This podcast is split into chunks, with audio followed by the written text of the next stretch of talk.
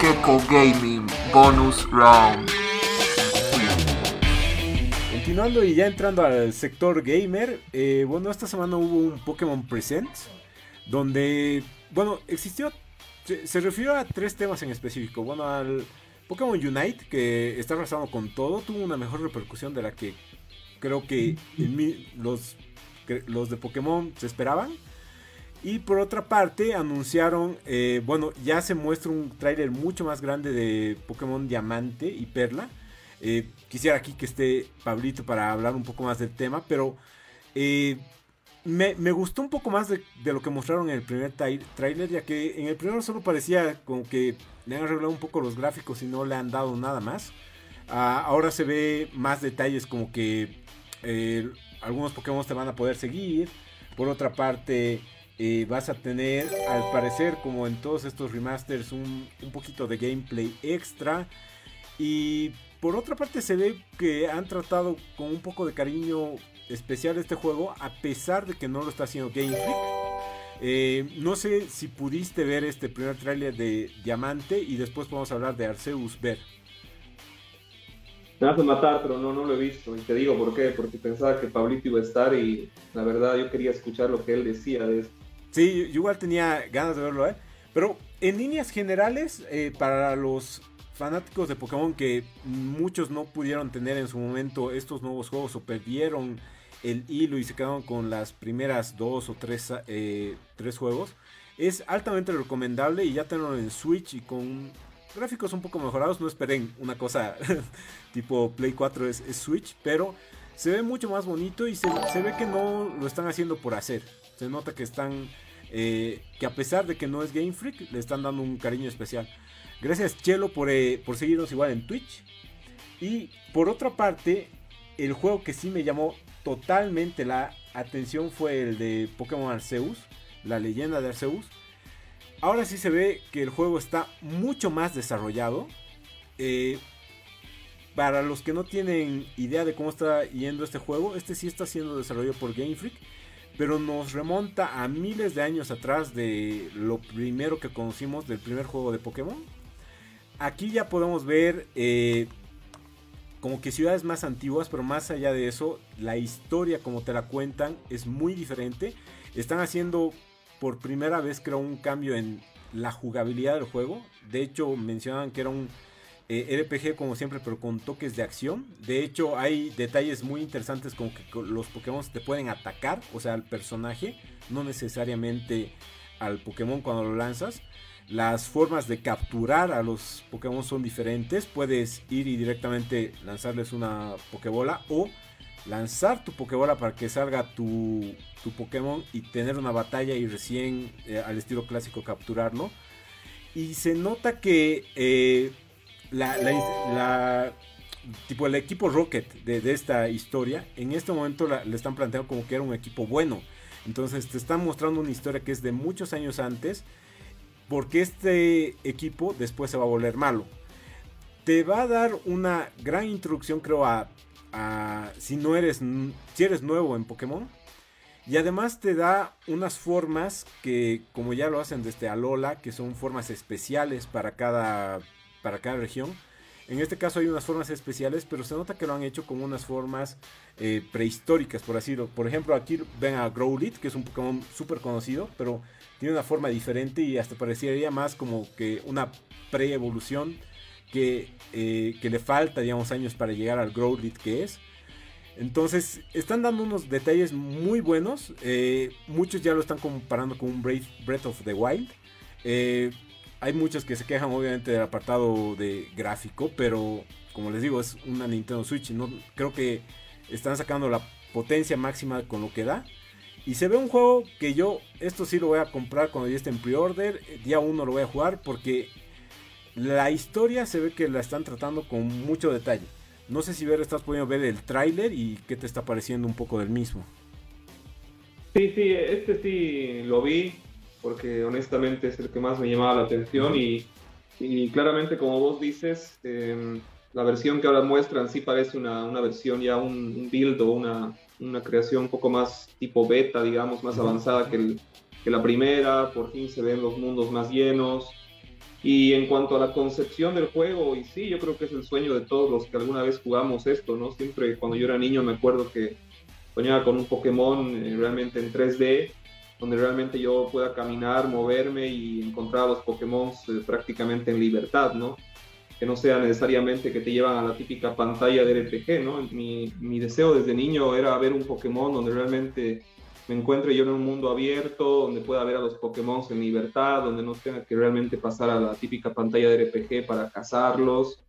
Y sobre todo, bueno, los combates, que realmente los entrenadores estén ahí en el momento. Y pinta para eso, ¿no? Va a faltar el tema de la historia, que yo creo que es lo que se están guardando para el final.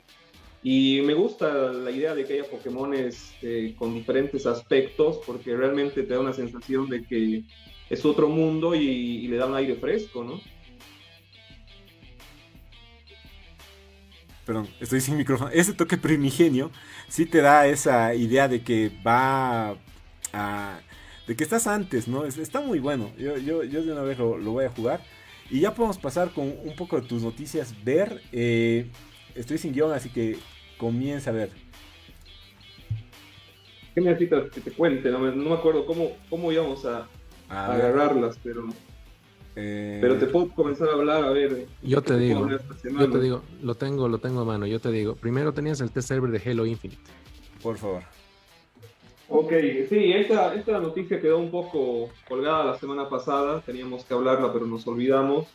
Y era obviamente un poco de las impresiones de, de este, de este test server del, del, Halo Infinite, ¿no? Que para mucha gente eh, fanática de los juegos, no necesariamente Microsoft, era algo que se estaba esperando mucho, ¿no? Porque realmente este juego es el juego insignia de esta empresa y, mucha gente quedó decepcionada con la, postergación del juego como tal, llegando al punto de que en algún momento se, dudaba incluso de que realmente el juego estaba bueno o que realmente iba a salir a tiempo, ¿no? Y afortunadamente hace unas dos semanas salió este test server que lo que nos, nos mostró fue obviamente una prueba más que todo de servidores donde si uno tenía la chance y tenía la invitación, podía jugar obviamente eh, lo que serían dos o tres mapas multiplayer, no contra otros humanos, sino contra bots, ¿no? Y lo que obviamente todos pensaron que iba a ser una cosa muy, digamos, cautelosa, terminó siendo un, un éxito total en cuanto a las impresiones, ¿no? Se, vio que realmente eh, 343 Industries, que es la que crea este juego, le está poniendo toda la onda, se ve que el motor gráfico es muy robusto, pero sobre todo de que se ve que el Halo está volviendo a lo que es fue siempre un, un, shooter eh, clásico y un shooter eh, con mucha, mucha mecánica eh, para la competencia, ¿no? Hubo muchas impresiones de, campeones de diferentes shooters, hablemos de Warzone, de Rainbow Six, del propio Halo, que jugaron esta, este test server y dijeron que sentían que era realmente un retorno a las raíces y obviamente una evolución del género porque prácticamente no había ninguna clase de auto-aim, que es obviamente la manera en que nos ayuda el juego a apuntar. Y realmente iba a importar mucho la habilidad de cada uno y lo que también me pareció muy loco es que como no, nos, no se nos permitió jugar contra otras personas reales, se nos presentó aquí al juego en equipos contra bots, ¿no?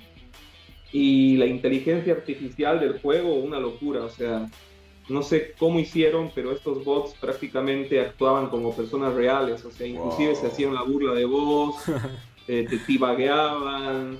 No, eh, ah, eso, he visto, eso, he visto, que, que el tibag ahora es... Eh está programado, ¿no?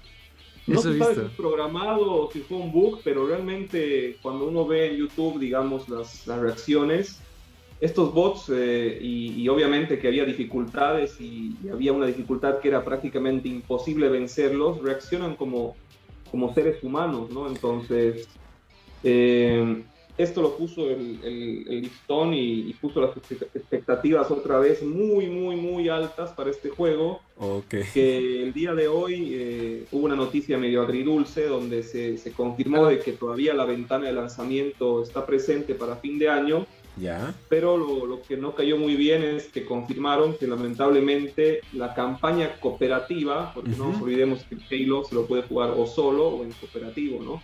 Que la campaña, cooperativa no va a tener, eh, no va a estar en su salida de, inicio, digamos. Uh. ver, eh, quiero, quiero consultarte una cosa que se me está quedando de lo que estás mencionando. Mencionaste que los, eh, los jugadores, lo, que obviamente son profesionales en, el tema de shooters, mencionaron de que era un retorno a las raíces, pero una evolución del género. ¿A qué se refieren con eso? O sea, ¿a qué se refieren con eso? Porque es, es, algo, o sea, que suena un cacho contradictorio, pero por ahí me puedes desarrollar la idea para tener una mejor, explicación. claro. Sí, mira, yo, yo, igual lo, pensé así, ¿no? Me, dio rara la, la, frase como tal, pero el tema es, es, así, ¿no? No nos olvidemos que después del Golden Eye para 64 y tal vez en algún momento el Quake, el Halo eh, fue realmente el primer juego competitivo en, en, lo que serían las consolas como tal, ¿no? Tal vez uno de los primeros juegos shooters competitivos de la era moderna, como yo, lo llamo del gaming, ¿no? Eh, entonces, esa época era una época donde realmente eh, los torneos eh, comenzaron a ver y realmente se vislumbró lo que podría ser realmente los esports. Y obviamente a medida que salieron los Halos, que si bien el 2 y el 3 fueron muy en, en lo que sería la vena del 1 y mejorados, eh, poco a poco se degradó ¿no? este juego y obviamente en el 5 ya era un juego más de los muchos shooters que existían, ¿no? Entonces, mucha gente tenía esta nostalgia obviamente del tipo de shooter que es el Halo, ¿no? Que es un shooter donde tú controlas a una persona que prácticamente flota porque tiene un sentido diferente de la gravedad, porque eres un espartano. Y obviamente el tema de las armas en, esa, en ese momento era el más fluido ¿no? y el más dinámico con la variedad de armas. ¿Por qué dicen que es un avance? Porque obviamente como todo juego tiene que evolucionar, el núcleo del juego es el original, digamos, como los antiguos, pero le están poniendo sobreagregados que están aún mejorando eh, este núcleo del juego, ¿no? Entonces, eh, ahí viene, digamos, esta, esta redundancia, pero esta afirmación de que el juego eh, está volviendo a las raíces, pero aprendiendo las cosas que tal vez en su momento eran debilidades y volviéndolas en fortaleza. Uh. Rick, ¿te da ganas de jugar este nuevo juego? Sinceramente, eh, o sea, ver, sabe, yo soy un cacho reticente al tema de los shooters en, eh, en consola. En consola, no en general. Me encanta el Counter-Strike, por ejemplo. O Campeón de mi internet era cuando me chachaba. Pero la verdad es que, por lo que estoy viendo y lo que menciona ver, es eh, realmente un juego que sí, o sea, yo le voy a dar una oportunidad. Lo hice con el Doom Eternal y no me arrepiento, también Bernardo me lo recomendó. Y la verdad lo estoy viendo de otra forma, o sea, qué pena que el tema de la campaña cooperativa no esté disponible desde el principio, pero me parece un juegazo, o sea, por lo que estoy viendo, me parece un juegazo. En los comentarios Nicolás Lozano ya te está eh, retando ver a uno unas partiditas sí, ahí vamos a estar. Hay una transmisión en Twitch, yo creo. Me parece que sí, me parece que va a meditar. Súper. Eh, continuamos, ahora sí ya tengo el guion. Eh, ¿Hay novedades del nuevo Call of Duty, ver? Sí, creo que estamos hoy muy de, onda con el shooter, pero bueno, es lo que se presentó esta semana. Eh, se anunció y, se mostró el trailer realmente del, próximo Call of Duty, de lo que sería el Call of Duty 2021, que en esta oportunidad se llama Call of Duty Vanguard. Eh, está desarrollado obviamente eh, por Activision, pero dentro de sus estudios internos por lo que sería Sledgehammer. No nos olvidemos que la saga de Call of Duty es una saga anual pero tienen tres, tres estudios que lo desarrollan y que se van rotando y por eso es que cada Call of Duty dentro de todo es un poco diferente, ¿no? Ya. Y en esta oportunidad, eh, los que son los de Sledge Gamer son los que están más o menos llevando a cabo lo que sería la saga de la, de la Segunda Guerra Mundial, ¿no? Entonces, no es de extrañarse que este Call of Duty también va a tener estos tintes, obviamente, de los combates de, de esta época de guerra, ¿no?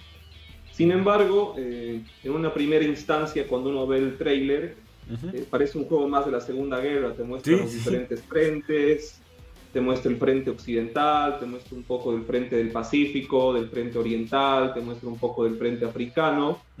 Sin embargo, cuando uno entra en detalle, eh, lo que te están diciendo es que esto era una especie de introducción y en realidad el juego va a ser una, una reimaginación de lo que sería un juego post eh, Segunda Guerra Mundial, en donde vas a oh. encarnar un equipo de diferentes agentes que son de diferentes divisiones, que van a ir a, darle la casa por toda Europa y seguramente por alguna parte también de lo que sería la parte eh, asiática al sucesor de Hitler.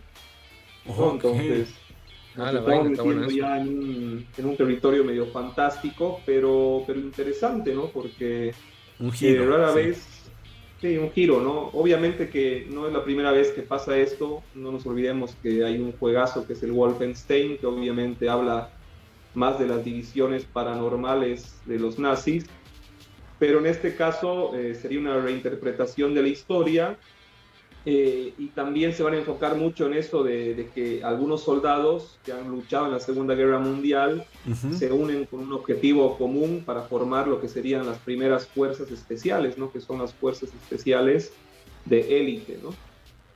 Así que pinta bien, eh, la verdad me, me, llamó la atención sobre todo esta, esta idea de, de ambientarlo de esta manera.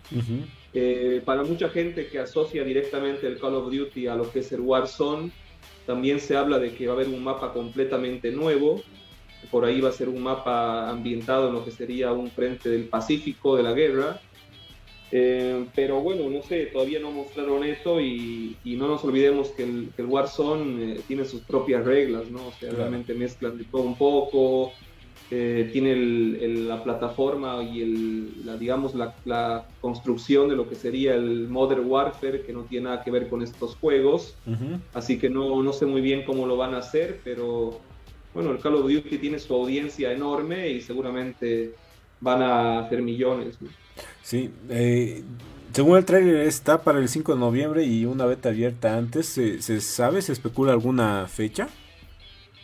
Generalmente las betas de los Call of Duty son en septiembre y son obviamente cuando primero hay una beta cerrada para los que lo preordenan y después hay una beta abierta que muestra algunos mapas multiplayer, ¿no? Ok, ¿tú vas a hacer una pre-order? ¿Vamos a poder tener una reseñita antes que los demás? Mm, sí, sí, yo creo que sí, porque eh, tengo una cuenta compartida con un amigo en, en, la PlayStation 5 y él es muy fanático y y lo, compramos juntos, sí. Qué súper. Continuando, eh, mencionabas que van a haber relanzamientos de juegos de culto, ¿no? De unos juegos nostálgicos. Comenzó por el Diablo 2. Sí, sí, más o menos. Yo creo que este es el núcleo de la parte gaming y, llama la atención, ¿no? De que hay a veces momentos en, en, la cultura gamer donde parece que se alinearían las, las estrellas y de lo imprevisto uno comienza a ver que, aparecen lanzamientos de la nada, algunos sí anunciados, pero sin mucho hype, y otros que realmente vuelven de la nada y que, te hacen realmente jugar mucho con la nostalgia, ¿no? Y es el caso de lo que para mí se ha, se ha visto viendo desde, la última, desde las últimas semanas donde por ejemplo juegos que tal vez no se llaman igual, pero que conservan la mística, como por ejemplo este Back for Blood que ya hemos hablado la semana pasada, que, que, es un sucesor espiritual del, del Left 4 Dead, y que a mí y a mucha gente le hace recuerdo a esa época dorada de la, de la Xbox 360, eh, vuelve con todo, y a la vez de eso aparecen otros juegos, como por ejemplo este Diablo, que, que ya está en su, en su beta abierta, el Diablo 2 Remastered, que para muchos también marcó una época en la PC eh, que te hace mucha, mucha nostalgia, ¿no?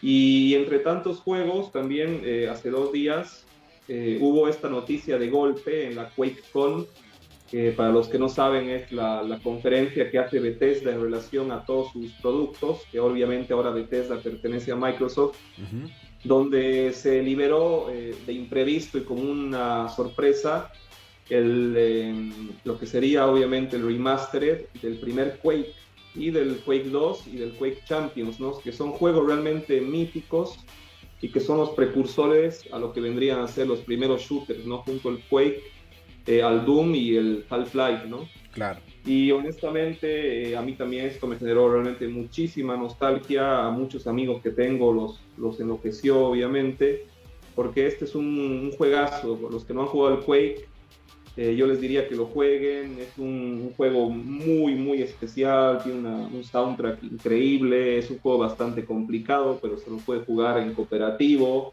Eh, vuelve con todo el multiplayer.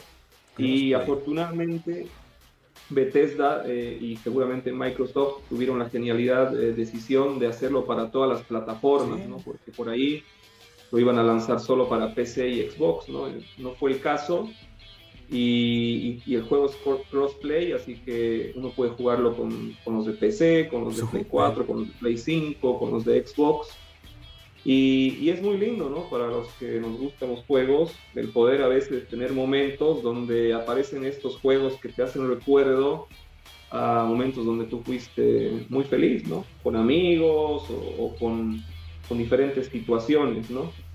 Pero mirando más al futuro, ¿no? Y eso es también lo, lo bueno, eh, esta semana hubo el primer lanzamiento de lo que sería realmente una especie de, demo jugable o, de video jugable de, gameplay de lo que vendría a ser el futuro de los videojuegos tradicionales, ¿no? Porque por ahí también el futuro puede ser que esté en, la, en lo que es el VR, ¿no? Pero en cuanto a los videojuegos tradicionales, hay un estudio chino que está desarrollando un juego eh, y que realmente en este trailer mostró la primera demo jugable de lo que mm. vendría a ser el Unreal Engine 5, ¿no? Para los que no brutal, saben... Eh, brutal, brutal. Mm, la verdad que sí, ¿no? Para los que no saben y para encuadrar un poco, eh, obviamente hay muchas empresas que tienen, que tienen motores gráficos desarrollados por ellos mismos, pero hay algunos códigos de fuente y este Unreal Engine es un código que crea Epic que la gran mayoría de los estudios lo usan, ¿no? Y obviamente en un momento hubo el Unreal Engine 1, el 2, el 3, eh, el 4, que fue obviamente el, el, motor gráfico que propulsó a la gran mayoría de juegos de PC, de Play 4 y de Xbox One. Y obviamente esta nueva versión que vendría a ser el Unreal Engine 5 nos acerca cada vez más a gráficos eh, fotorrealistas y a físicas obviamente más cercanas a la realidad, ¿no? Y si bien ya se mostraron algunos, digamos, eh, trailers conceptuales de lo que vendría a ser este Unreal Engine 5, tanto por parte de Epic como por parte de Microsoft y también en una conferencia de, Sony, este estudio eh, es el que primero realmente se decide y se envalentona y nos muestra un trailer donde realmente ya estás jugando un juego de estos, ¿no? Y increíble, no sé, no sé qué tienen ustedes para opinar, porque seguramente han visto el trailer, pero a mí me dejó con la boca abierta. Sí, lo he visto y, sabes, ¿no? Yo, yo que tengo Nintendo y no, no esto, aprecio los juegos como, como lo que son, con esta forma de arte y creo que, pucha, eh, llegar a esto ya me, parecía que estaba viendo una película, literalmente. O sea, de hecho hay películas de animación que son mucho más feo que esto y y, esa facilidad, o sea, que esos movimientos, esos detalles en, el agua, en pequeñas cosas que la mayoría no le va a dar mucha atención, me ha parecido genial y tal vez un poco lo que hablábamos eh, fuera del aire, que me decías eh, que esto lo está haciendo una desarrolladora no conocida que, está recién comenzando sus primeros pasos aquí en, en este mundo gamer eh, ¿Qué va a poder hacer una empresa que ya se dedica a esto años y que, sabría tal vez exprimir más eh, este motor gráfico? O sea, ya me, hace alucinar qué es lo que puede venir en los siguientes juegos. A ti, Rick, ¿qué, te ha parecido? Mí me parece increíble, la verdad, lo que está proponiendo con el Unreal 5, porque, denme un segundito me parece increíble eh, la textura que tiene el escenario. Miren, o sea, el, trailer que está mostrando, en el movimiento, miren cómo se pone el piso y el ambiente. O sea, no es algo estático. Eh, la verdad, eh, no sé si recuerdan en el God of War 4, había ya estos detalles, pero no con tanta fineza, si quiere, si, si vale el término. Porque de verdad, o sea, desde el movimiento, miren cómo, miren cómo el ambiente reacciona al movimiento del personaje y este no es un tráiler conceptual, este es un gameplay, ¿no, Bernardo? Así es. Este es un, este es un gameplay. Entonces, eh, me parece increíble, o sea, no sé la historia, no sé de qué trata el juego y demás, pero me llama muchísimo la atención cómo está planteando el escenario. Eso está increíble. Sí, mira, el, bueno, para completar lo que ustedes dicen, el, el, jueguito como tal es un triple A que está siendo desarrollado por Game Science, que es un estudio chino eh, desconocido hasta el momento, y está haciendo un RPG de acción, como vos dices Rick, al estilo God of War, en base a lo que sería la novela Viaje al Oeste, ¿no? En donde vos, vos eh, encarnas a este personaje Wukong, que es este simio humanoide, que tiene que obviamente ir a pelear contra un montón de enemigos y de, todo tipo de variedad, ¿no? Mm, lo que se muestra acá y lo que han prometido cuando han anunciado este juego es que no va a haber ni un solo enemigo igual, digamos. Y realmente parece ser el, caso, ¿no? Porque, por ejemplo, el God of War eh, es un juego hermoso, pero las mismas limitaciones técnicas hacen que en algún momento eh, haya tenga que tener una repetición de enemigos, ¿no? Y, obviamente en este caso y con esta tecnología tal vez se va a poder lograr, obviamente acompañado también a la tecnología de, los discos duros sólidos, obviamente de los, de los GPUs, de los CPUs, a poder lograr obviamente tener un juego donde nada sea repetido, ambiente sea creíble, donde realmente las historias cobren vida y donde realmente nos acerquemos a, a una especie de, de, película de Pixar interactiva en un juego. Sí, de hecho, sí. Sí, sí. Y es otro nivel esto. Eh, ¿Este juego en particular es exclusivo de algo o va a salir para todas las plataformas?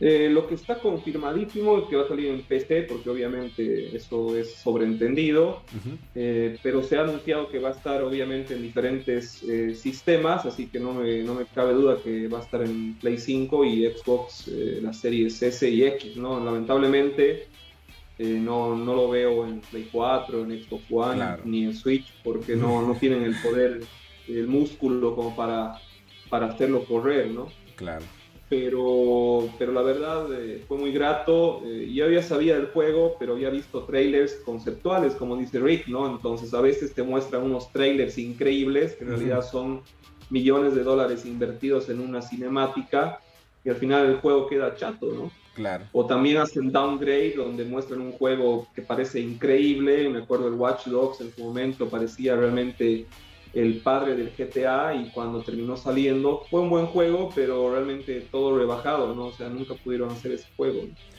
Exacto. Qué, bueno. Y para terminar, eh, ya se viene la Gamescom y bueno, ¿tienes algunas predicciones que decirnos, algunas expectativas acerca de este evento? Eh, sí, obviamente yo espero con todas mis ganas de que Sony eh, mande un, directo o mande algún tipo de, de noticia de lo, del portafolio que tiene y de lo que se viene, ¿no? Porque en esta, en esta, en esta mm, conferencia que vendría a ser el paralelo al, al E3, pero en Europa, eh, se van a dar, presentes muchas empresas y, por ejemplo, en el caso de Microsoft va a tener su conferencia también, ¿no? En donde seguramente van a mostrar los juegos que se vienen a fin de año, que son el Age of Empires 4, eh, el Forza y el Halo y seguramente alguna que otra sorpresa. Muchos se rumorean de que va a mostrar Kojima su colaboración con Microsoft, pero lo que más yo quisiera es que Sony se, se, pronuncie y realmente muestre un poquito del God of War, muestre un poco del Horizon y sobre todo muestre qué más se tiene bajo la manga, ¿no? Porque no, no, no puedo creer que no tenga algo y que sea algo potente, ¿no? No sé ustedes chicos qué, creen que va a ser Sony. No, no, sabría decirte mucho, ver. De hecho, yo sigo esperando alguna conferencia que, nos han prometido ya desde hace tiempo. Pero tú, Rick, ¿qué, esperas de esta, bueno, sobre todo de Sony que participe en este evento? Sinceramente, Silent Hill 5. Silent Hill 5, Silent Hill que sea, pero que salga. Eso quiero. Quiero que, que sea algún rumor, eso quiero es, algo para pensar, ¿no? Puede ser que. O un Silent Hill o un Metal Gear. Pero a ver, ojalá, todos quieren esto, ¿no? Esta conferencia, ¿qué, qué, perdón, este evento, ¿qué día sería? Ver. Y y como otros eventos que ya, hemos visto, ¿tendría, digamos, tipo eventos previos? ¿O, sería directamente la Gamescom y nada previo ni nada post? Eh, no, no, obviamente, como el, como el E3 es una conferencia que en su momento era, era in situ, no era obviamente en, Alemania. y, y ahora obviamente va a tener el formato virtual. Son dos días o tres días, creo que es del 24 de agosto al 26 de agosto y obviamente eh, las diferentes empresas tienen sus stands y sus paneles y sus conferencias bien, bien delimitadas, ¿no? Eh, en realidad esta Gamescom siempre fue la conferencia donde iban más personas, era la conferencia más grande cuando era obviamente presencial, ¿no? Claro. Pero siempre la E3 fue donde realmente, como es en Estados Unidos, donde los estudios llevaban sus mayores novedades, ¿no? De todos modos, siempre y cada año eh, hay empresas grandes, como por ejemplo Ubisoft, como por ejemplo EA, Microsoft, Sony, eh, Bethesda en su momento, que ahora no, no, va a ser el caso, que siempre se guardan uno, dos o tres secretos o juegos de revelación y los muestran en esta oportunidad, ¿no? Está súper, súper. Bueno, entonces yo creo que hasta fin de mes ya vamos a tener muchas novedades de videojuegos y los vamos a ir reportando como siempre y, y tal vez si es algo muy, muy relevante algo en vivo podemos transmitir, ¿no ver? Sí, por supuesto. Yo creo que el próximo podcast les voy a traer todo lo, que pasó y lo que no pasó en, esta conferencia. Súper. Esto sería todo por esta semana. Pueden escuchar el podcast en su formato original en Spotify, Apple Podcast, Google Podcast y Anchor. Y vamos a resubir este, esta transmisión a YouTube y a Facebook. Esto sería todo. Bye. Saludos y esperamos verlo a Pablito en el próximo episodio. Estén muy atentos. el próximo viernes se sortea el mouse. Vamos a venir con muchas noticias frescas y todo lo mejor para todos. Saludos del tío Saludos. Bye. Adiós. Que tengan linda semana.